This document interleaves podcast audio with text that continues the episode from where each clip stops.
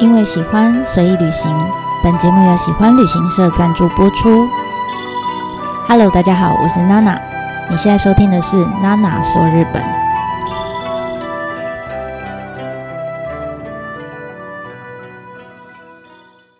Hello，大家好，我是娜娜。以前呢，我常在跟朋友聊天，或者是呃，在车上也曾经跟团员。就是开玩笑的，就分享过说，你知道日本啊，这么多的大文豪里面呢，假设现在前面有十个文豪坐在你前面，你可以大概去算一下那个比例哈。这十个里面呢，大概会有九个是东大出身、东大毕业的，然后呢，有七个至少曾经自杀过一次。然后有六个大概都会得过肺结核，而且一定要写书写到吐血。然后呢，医生不知道为什么一定都会建议他们去医痘养病。然后四个大概会有精神疾病，中间还有几个会是酒鬼。所以，嗯，我觉得当然这是开玩笑，这些比例是我自己猜测哈，大家不要太认真。我主要想要表达的是说。嗯，这些外表看起来很光鲜亮丽的文豪们，其实呢，我相信他们每个人在他们生涯当中，一定有某一块是很缺乏的，那或者是有缺陷的，有痛苦的，也有很不堪的一面。那我觉得这个是很理所当然的哦，毕竟一辈子。如果你都没有经历过任何的痛苦，你也没有任何的缺憾，你觉得这辈子都很幸福，其实很难。当然还是有了，但是很难去写出一部很呃脍炙人口的作品。所以啊，我们这一次就来继续哈，看看那到底夏目漱石在他还小，然后还有他年轻的时候，到底还经历过哪一些事情，哈，才让他日后变成一个这么伟大、这么厉害的一个国民作家呢？那上次我们讲到说，他被送到了岩原这一对夫妻家里面。那其实他在他们家长到快九岁的时候，这对夫妻其实一直都对他很好。那但是呢，呃，这个时候他的岩原爸爸就因为外遇事件，所以呢，造成他们夫妻俩的关系其实慢慢越来越不好。那岩渊爸爸有时候就会带着夏目漱石去跟他的外遇对象一起去约会，然后岩渊妈妈呢就常歇斯底里的就抓住夏目漱石，就问他说：“你爸是不是又跟那个贱女人出去？而且他还带你去，对不对？他是不是都买玩具给那个贱货的女儿啊？他有没有买给你啊？他是不是只买给他女儿啊？叭叭叭叭叭叭叭这样，总之就常常呈现一个很崩溃的状态的妈妈，就对。”那接着呢，就夏目漱石就只记得他慢慢哈辗辗转的就跟着，有时候是跟着岩原爸爸，还有他的外遇对象一起生活。那有时候呢，又是跟着岩原妈妈一起回到呃原生家庭，就是夏目夏目漱石原本亲生父母亲家里面去寄居等等哈。总之呢，在他八九岁的时候，生活其实蛮混乱的。那我相信这些情节其实到现在。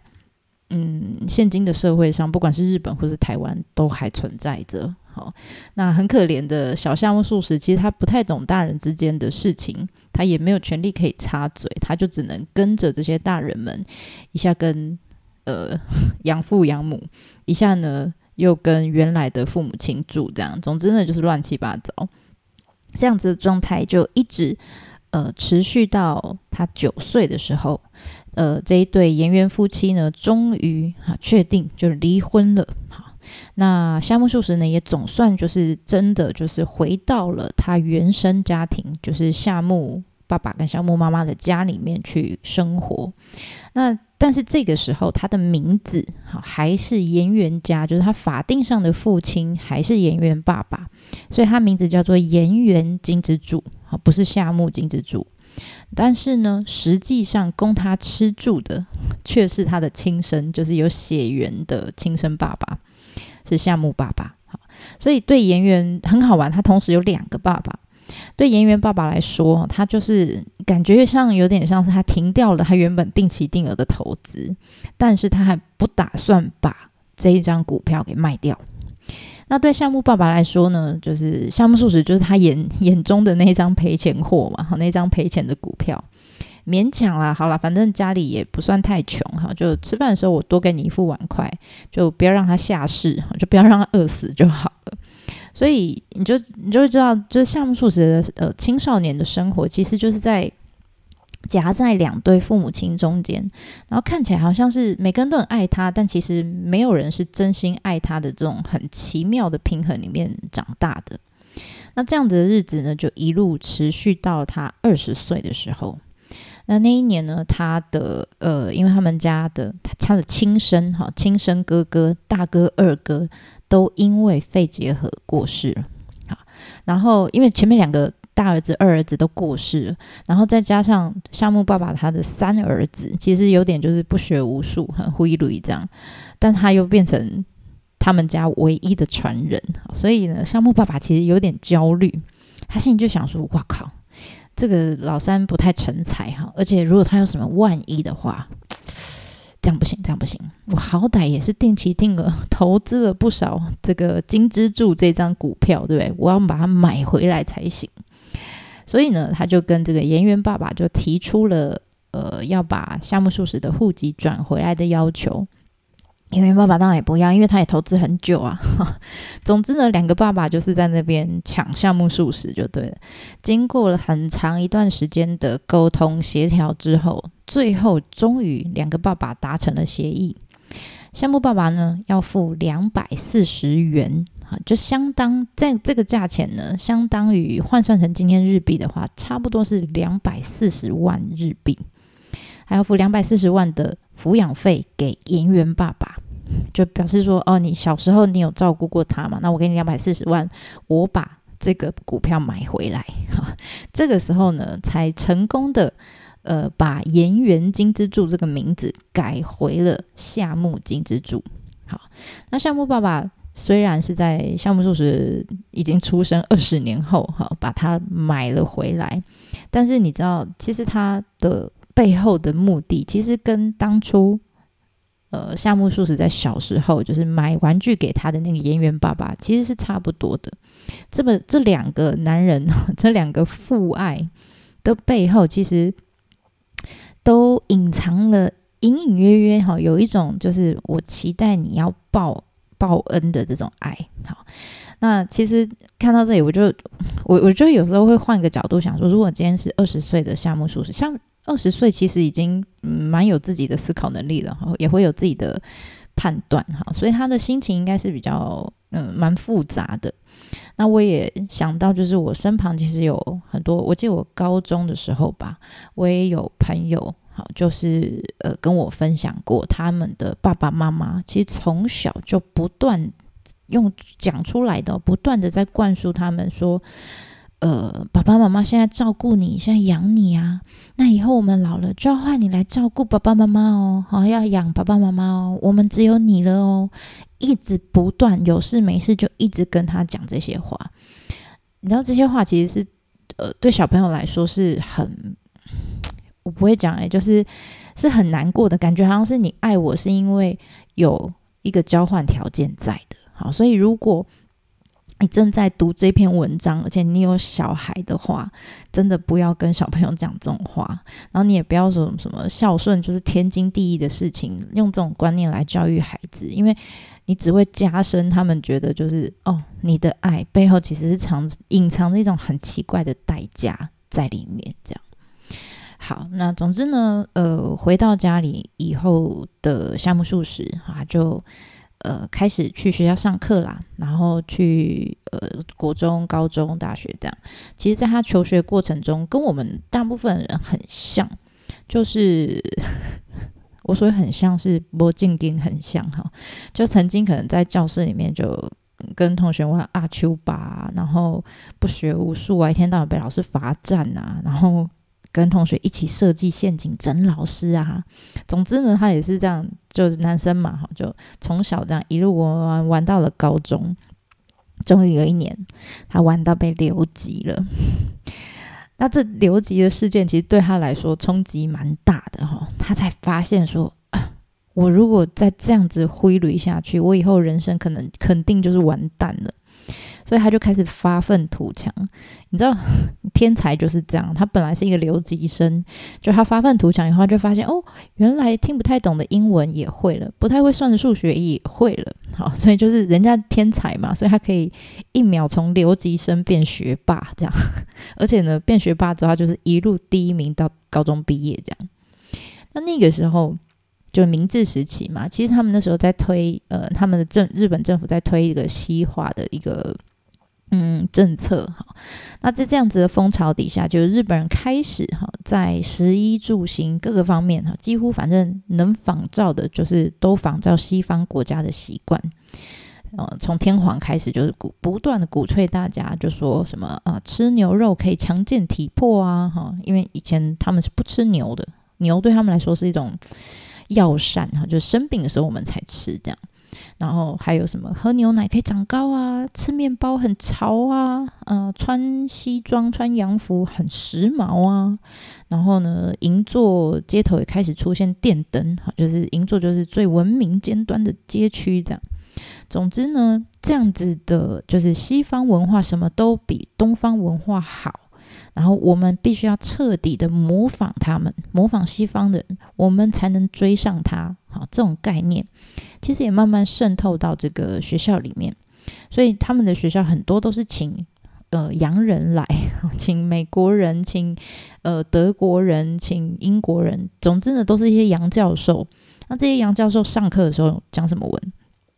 就是讲英文，所以那时候夏目漱石就意识到这一点。他知道说，他算很，他年轻的时候其实很喜欢汉学，他甚至呃有一些文章写出来用那个汉字，我都念不出来，然后我也看不懂他写什么。就像我们以前在看《古文观止》这样子，他写得出这样子的文章，因为他非常有兴趣。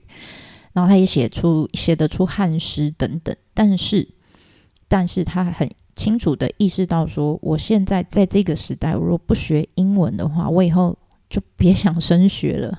就是只有学英文，你才能继续往上爬。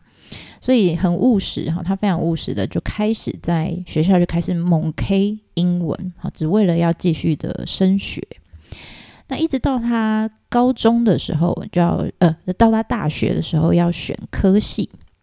那当然也是跟我们一样，就我记得我那时候在选科系，我也是很迷惘，我不知道以后我想要干嘛这样。那所以他就不断的在想说，哎，那我要往哪个方向走？我要选什么科系？那我就说他是一个很务实的人哈，所以他一直有一个概念，就是觉得我要做一个对社会有用的人。好，所以他就是开始想，哦，有用的人就是大家需要的人，就是跟食衣住行有关的行业喽。但是。但是在这同时，他其实也蛮有自知之明的。他其实知道自己是一个很固执，然后很没有办法被这个社会的这种很既定的框架去规范的人啊。他自己知道他自己是个怪人，所以他就一边在想，一边也开始观察他生活周遭到底有哪一些怪人啊，可以他可以一边工作，然后呢又一边保持自己的 tempo 这样哈。所以他就开始注意到，哦，他们家附近有一个医院，里面有个医生是个怪人，大家都觉得他很怪，但是生病了还是得找他医。所以他就想，哇，医生呢？好，这个怪人医生就是他想要变成的一个典范，就是即使他很怪，大家还是需要他。但是项目师就觉得不行啊，医生他真的是没兴趣哈，所以他左想右想，左想右想，后来终于想到了，他说啊，我知道了。大家都要住房子嘛，所以呢，建筑师这个行业还不错哈，因为住是大家的基本需求。那建筑师可以啊，他想要走这一条路，这样，所以他某天就跟一个同学在聊天，聊到了说他想要当建筑师这件事情，就不料呢，他找到的这位同学呢，也是个怪咖。这同学很好玩，他一天到晚都在研究宇宙。然后跟人家讨论哲学，总之呢，他也找了一个怪人跟他 跟他商量，好跟他聊自己以后想要做什么的想法。就这个同学很好玩，这个怪人同学就听到他说他想要当建筑师，他就很这个同学就很慷慨激昂的就张开双臂跟夏目漱石说：“我跟你讲，在日本这样的国家。”不管你有什么样的本领跟才华，你多厉害，你都搞不出伟大的建筑留给后世的。But 巴特又出现了，文学可以，文学可以留名千史，文学比建筑更有生命力啊！然后就仰天这样。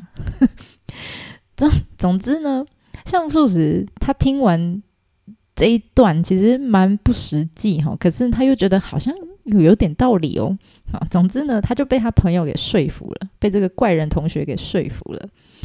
他想说，好吧，那不然我来试试看文学这条路。但是当然了，他还是知道说汉学就原本。他喜欢的汉学，或是你要学日文，哈，他们叫国语嘛，他们的国语就是日文。如果是只是学这些是没有出头的，哈，真的要对社会有用的，一定要是英文，OK。所以就这样子决定了，他要走英文文学的这条路。那他也我学霸嘛，他基本上他决定什么路，他就是会顺利的走上去了，好，所以他后来就进了东京帝国大学。你看东大有没有？他在念英文系，而且他念书的期间呢，还到这个东京专门学校去当过讲师啊，也是英文的。然后还协助过他的教授翻译了英文版的《方丈记》。所以你知道英文版《方丈记》是就是《方丈记》就是我们前几集讲到，对不对？是谁翻译让这些西方国家知道的？居然，居然是夏目漱石，好，所以蛮厉害的吧？《方丈记》他要翻译成英文版，那据说他的教授也蛮满意的，然后就说：“哎，这孩子英文不错，这样哈，就呃能力很棒。”所以夏目漱石就这样子在呃顶着精英的、顶着这个东大毕业的光环呢，就进入到了社会。那因为他是东大毕业嘛，所以很多前辈就辗转就介绍，那让他找到了还不错的工作。好，他先是到了东京高等师范学校去担任了两年的约聘老师。那那个时候他的薪水是很棒的哦，哈，一一年啊年薪有四百五十元。那个时候四百五十元就是我们四百五十万，年薪四百五，才刚毕业就年薪四百五十万，算是很棒的。然后呢，接着他又到了毅然决毅然决然就离开了东京，然后到了这个爱媛县的松山中学去任教。那原本呢，他在东京这种繁华多多期工作好好的，那干嘛会突然想要跑到爱媛县？其实是一个很远，然后又很偏乡的一个中学去。为什么要为什么有这样子的转换？哈，其实。呃，原因有很多推测哈，但是没有人敢肯定哈。有一说是因为他失恋，所以他想要离开伤心地哈。那另外一个说法是说，因为他想要存钱，呃，去出国留学。那那个时候，因为松山中学就是在爱媛县，算是很偏向的地方。然后他他知他们知道说，我我今天要请好的老师来，我就是要拉高我的薪水，这样，所以他们就是呃。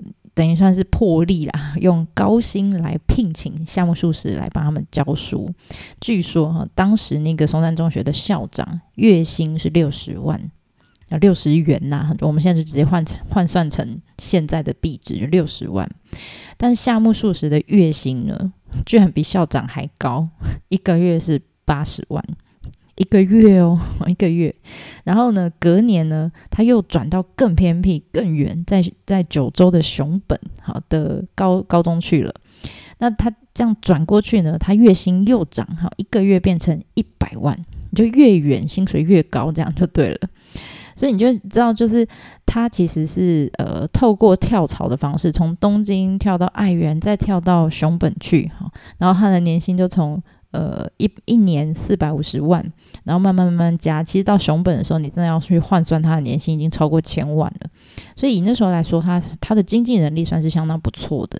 那因为有可我，所以我觉得比较有可能是他想要存钱去留学。好，那那跟我们现在很像。其实项目素质对于自己的职涯发展哈，其实隐约有他在当老师的这段期间，其实隐隐约约有一种就是。好像哪里不对劲的感觉，嗯，这份工作其实收入很棒，我们刚刚说年薪可以超过千万，然后呢，的确他在上课的时候，他教学也是蛮认真的，但他始终都觉得自己好像，我就是不适合当老师，然后他在教书的过程，他也得不到什么成就感，那总之呢，这样的状况就一直持续到了他三十三岁的那一年。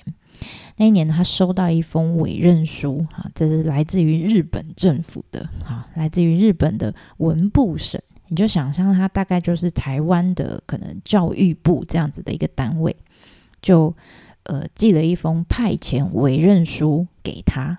那他接到这份委任书之后呢，从此以后人生道路整个就是大转弯。原来是这样，在当时他们就我说明治政府在推西化的政策嘛，所以他们决定要派遣一些高中老师出国去留学。好，那这些被推荐的跟被指派的老师，他们可以得到奖学金，好，就是政府会有学费跟生活费的补助。那当然你去的话，因为你没办法工作哈，所以你的家人也有生活补助金可以领，就等于养我，我赞助你，我养你，我养你的家人。好，然后。呃，你出国去之后，你不是白白就领我这些钱啊？你还是要你在国外生活之后，你必须要定期缴功课回来给我，给文部省哈，给老板这样。那教什么功课呢？就是你要提出一些你的学术研究报告啊等等的这样。那项目叔叔因为他学英文很久哈，然后他也在教英文，所以呢，他一直都有一点点想要去留学啊，但他不算是非常积极。那我们说他最后不是在熊本的高中呃教英文嘛？那那个时候的校长就把项目数值给推荐出去，推荐给文部省。那文部省最后下来就审核过了嘛？就哎可以哦，好。那呃虽然哈，虽然项目数值可以达成他的以不是很大，但是有点想去的留学梦哈，而且呢，他还可以拿到政府那时候给他的钱是什么？每一年，每一年一千八百万，比他原本年薪还要更高。然后呢，给他的家人每一年三百万。如果是你，去不去？有人付钱让你去英国念书，你只要写报告就好。然后呢，还有还还付钱养你的家人。多棒啊！如果是我，一定很开心。结果没有想到，夏目漱石他从来没有出过国哈，所以他从搭上船之后没有多久，他就开始有点不适应了。第一个当然是因为晕船哈，第二个就是在那个船上，那个船是要开去英国的嘛，所以呃，整个船上都是洋鬼子，然后呢，吃到的东西都是洋食，上的厕所也叫洋厕所。那总之呢，他上船没多久之后，他就开始就脑中就开始浮现荞麦面、茶泡饭，就是开始最直接的就是饮食习惯不同嘛，哈，所以他开始浮现这些幻想，这样。那总之呢，他就一路上忍着晕船，然后忍着这些他觉得不是很 OK 的洋食，好，就好不容易晃啊晃啊，就到了英国去。就等到他真的实际到了英国之后，他才发现，My God！英国的房租跟物价之高，所以呃，他原本以为政府给他的钱已经很多了，但实际上到那边之后，他还发现根本是不够用的。光是租房子，然后生活基本上的生活就已经很吃紧了，更何况他还想要买书，而且他也他也想要去英国到处走一走哈。那所以其实刚开始项目素食的确刚去的时候，他还是有精神，他觉得哇，我好不容易来到英国，他还是有到处爬爬照一下。但后来他为了省钱买书哈，所以他甚至有时候就是有一餐没一餐的，然后还把自己关在家里，就是反正我不出门，我就不会花到钱了这样。然后再加上呢，因为他身旁其实。他是一个人到那边去，所以他身旁没有任何的知心朋友。那那时候又没有 email，又没有 line，又没有网络，那怎么办呢？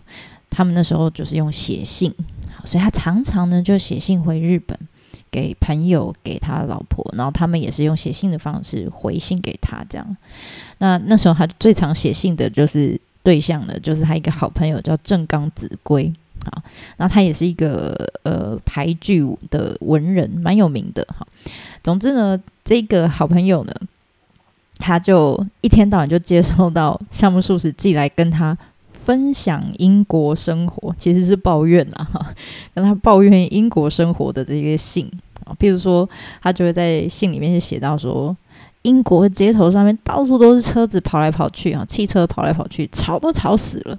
然后我跟你说，这里。春天没有樱花可以赏就算了，天空还因为那个天气空气污染，要不然就是天气不好，反正就是英国就是灰蒙蒙的，丑毙了。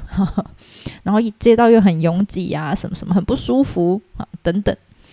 那正刚子规这个朋友也很有趣哈，就可能因为那时候日日本能出国的人不多啦，所以大家他想说，大家应该对这些国外的生活也都感到很好奇哈，就像我们现在很喜欢看那些旅游部落客一样。所以 他这个朋友就索性就把所有项目素食寄来的信，就把它拿去刊登在，因为他是我说他是一个排剧的一个。你你排剧就是日本的一种呃诗的文体就对了，他就把它拿去刊在一个排剧的专门杂志叫《杜鹃》啊，就把它刊在明明一点都不相关哦，你就想一个专门在刊登诗句的杂志，然后呢上面刊登出一些英国寄回来的信这样子，你就觉得很有趣哈。总之呢，大家也是这样看得很开心。那里面呢，我有找到两段，就是他写给夏目漱石写给他朋友的信，里面有描述到呃英国人的种族歧视好的片段。那看完以后，我就觉得这这感觉似曾相识啊，就是很像当年我在日本打工度假的时候。的一种感觉，好，所以我就把这两段截取出来跟大家做分享。第一个呢是呃某一次他遇夏目漱石就有一个遇到一个英国人，然后这英国人就跟他说：“哇，你英文英语真好哈，你一定是从小时候就开始学了吧？”然后夏目漱石心里就在想说：“我怎么可以没有自知之明呢？” 好，他但是他其实心里很想回答他，就说：“哼。”别开玩笑，来到这里，我把你这些奉承的话当真，可就不得了了。然后这是第一段，然后第二段回应呢是说，这一段我就呃照原文念哈，让大家感受一下，就是 夏目漱石的口吻，其实蛮自嘲的哈。他就说呢，所有我碰到的人个子都比我高，中间省略，迎面来了一个矮的超乎想象的家伙，中间省略。擦身而过时，发现他还高我六公分。接着走来一个脸色怪异的一寸法师，竟然发现他就是映照在全身镜上的我自己。我只好苦笑，他也跟着苦笑。好，所以这一段 就是夏目漱石他自己的口吻。好，你看完我，我那时候看完这一段叙述，我真的当下好想，如果。我可以的话，我好想跟夏目漱石说，你知道我们现在其他国家的亚洲人，在百年后到你们日本的时候，跟你当时百年前在英国的遭遇跟心情一模一样。既然你靠北这些英国绅士就不知道在高傲什么，我跟你讲，那我也很想要跟你靠背。你们日本人到底是在高傲什么？到底是在拽什么？因为我记得我当年。在呃，我曾经在北海道的某一个饭店，B 啊 就不说名字，但就在某一个知名饭店打工，我印象非常深刻。那时候我被一个主管念，就那时候我在跟他讲话，那当然要讲日文哈，然后结果那个主管就非常非常拽的，非常不屑的跟我说，他说这也是日本啊，你先回去把你日文学好再来吧。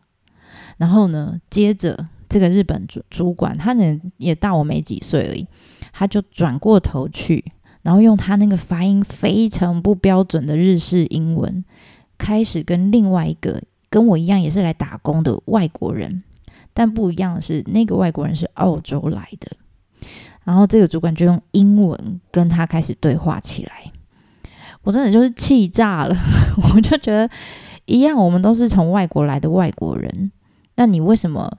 要我回去把日文学好，但是你转过头去用英文，用别的国家的语言去跟那个打工仔讲话，我真的是 觉得太不公平了哈！就你们怎么可以这么崇洋媚外这样，然后这么看不起我们台湾人？那但是其实当下我我那天晚上回去我就开始反省我自己哈，其实我发现我以前也会这样，就是我我会回想我自己在台湾街上看到移工的时候，可能是菲律宾，可能是越南，我是不是也曾经就是这么不经意的露出这种，就是其实这种高傲是很没有根据的，你到底在高傲个屁哈？这种态度或者是这种很不礼貌的眼神，我真的那时候非常，从那一次之后，我就是常常会警惕我自己。那当然了，也因为有这个经历，所以我原本去打工度假的时候，我是有一个想法，是说我以后如果可以，我想要在日本找工作。但因为那些经历之后，我就下定决心，我不要在那边工作，我要回台湾，然后找一个可以去日本凌虐他们的工，就是可以比日本人更高傲的工作。对，就是我现在在做的日本导游。所以结论就是呢，我跟夏目漱石唯一一样的地方就是，经历过这些国外的生活之后，真的哈，真的会改变一个人的职涯方向。这是我小小的一个心得。好，OK，扯远了，我们再拉回到夏目漱石的英国生活。好，那夏目漱石呢，我刚刚有提到说，他除了写信给他朋友之外，其实他也会写信给他老婆。他的老婆叫镜子，就是眼镜的镜哈，镜子。那这镜子呢，其实在夏目漱石出国的那个时候呢，已经怀了第二胎了，而且呢，呃，就在夏目漱石留学的期间，他就把这个小 baby 就生下来了。所以，其实，在夏目漱石很痛苦的时候，哈，很孤单的时候，他的老婆也没有 也没有过得很好的生活，他是很辛苦的，呃，拿着。你看，三百一年三百万日币，然后呢，你要在日本生活，其实是非常辛苦，而且他要一打二，他哪有那个英国时间回信给老公啊，对不对？而且那时候又没有什么通讯软体哈，就没有赖啊什么的，你他还要写信，然后再寄什么什么，很很麻烦，所以呢，他就很少给他呃给夏目漱石回信，所以你知道呃在。英国待了将近两年的夏目漱石，他就是长期在这种呃自卑、焦躁，然后孤单又很贫穷等等各式各样的这种负面压情绪跟压力，他就被压垮了。然后他就慢慢开始，他就比如说，他就开始怀疑他的房东的女主人在说他的坏话，然后甚至呢还雇佣侦探来监视他。然后也有人说，他就是常常躲在自己的房间里面痛哭，这样就是都不出门，然后躲在房门里面大哭。然后甚至政府就是教育部哈说，哎，你那个报告差不多该交了，就他交了，交出空白的研究报告。总之呢，各各式各样的这种呃状况不断的出现哈，就大家才发现说他其实不太对劲了。原来。他因为这些压力，哈，就慢慢的开始患上了日本人叫精神衰弱症啊，其实就是一种精神，嗯，要怎么讲，精神疾病，好，然后而且这个精神疾病呢，也影响到他的正常生活，所以呢，他的英国留学生涯其实就是因为这个生病了，好，所以不得不中断。在两年之后呢，他终于呃决定，他就是要打包回日本了，而且。很惨哦！他在准备要回日本的前几天，他就收到了一个一封来信，就其不是不是他朋友，是其他的朋友寄来说，你的好朋友正刚子规过世了。所以你可以想象，就是像素石那时候是有多崩溃哈，他身心俱疲，然后呃搭上那个回日本的船，这样子。那当然啦，她的老婆也知道她老公要回来了嘛，哈，她也听说了她老公的一些事情，什么有人就开始传闻说他疯了啊什么的，所以其实镜子就有一点忐忑不安，她就在港口等她老公下船的时候，其实已经他们已经两年没见，而且听说他又要发疯了，这样，所以她其实是很有点情绪很复杂哈，就没有想到说她看她自己老公就是嗯。一副西装笔挺，然后很英国绅士的样子走下船，然后呢，回到家里面以后呢，其实夏目漱石嗯，好像精神状况看起来也还 OK 哦，也就都正常啊。镜子就想说，哎，果然哈，她老公发疯是个谣言呐，好，那她就慢慢就觉得嗯，无所谓了，这样就没有想到几天之后发生了一件事情。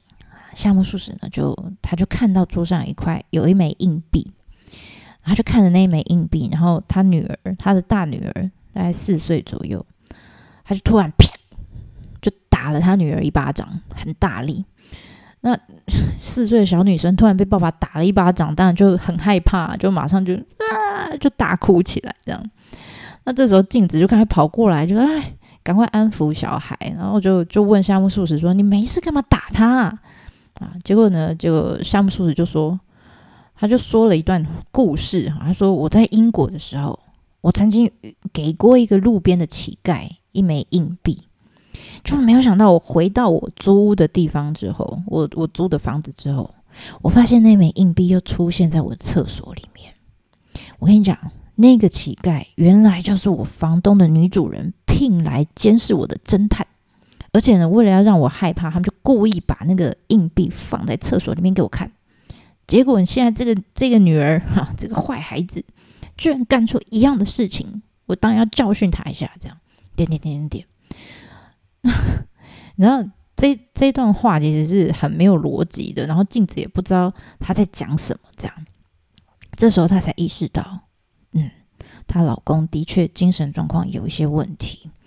后来他们就带她就去看医生，果然医生就诊断出夏目漱石呢有妄想型的忧郁症。那状况好的时候是都没有问题，就是像一般人一样情绪也都很 OK，然后可以正常上班。但状况不好的时候，他就会好像被附身一样，他没有办法控制自己的情绪，哈，甚至会出现怀疑，然后暴力的行为这样。所以，呃，他像山姆叔叔，他就常常觉得住在他们家对面有一个学生。他就觉得那个学生是坏人聘来监视他的侦探，好，所以他没事就会就是趴在他们家的窗口，然后就对那个学生喊说：“哎，侦探先生，你要去上课了没啊？” 就一直叫人家侦探先生这样。然后那个学生都很困然后，觉得哎笑哎这样哈。但项目是很妙，就是下一秒钟他又可以马上把自己梳妆整理好，好像一些事情都没有发生过一样，然后就嗯。公事包就背着就出门去学校教书上班了，所以他的这种呃妄想型的忧郁症其实很困扰哈，会时好时坏。那但他坏的时候最糟的时候，曾经呃就是我们现在讲叫家暴哈，就是他曾经打过老婆。然后也打过小孩，所以镜子就为了保护小孩，好，曾经有暂时短时间的跟夏目漱石分居。那甚至也有人就劝镜子说：“哎呀，你老公他状况这样子，真的不太 OK，你而且你会不会哪一天你会很危险？这样你还是跟他离婚好了。”哈，那结果镜子就说。他说：“其实夏目漱石是一个非常好的老公。他今天会打我，不是因为他真心想要打我，是因为他生病了。那连这个时候我都不留在他身边，那谁可以照顾他？而且如果我继续留在这里的话，至少有发生什么紧急状况的时候，我还可以帮忙做一点什么。所以我是不会离开这个家的。这是我觉得镜子非常伟大的地方。”那有关夏目漱石的生涯故事，我们这次先分享到这，后面我们就下一次再继续说喽。ではまたね。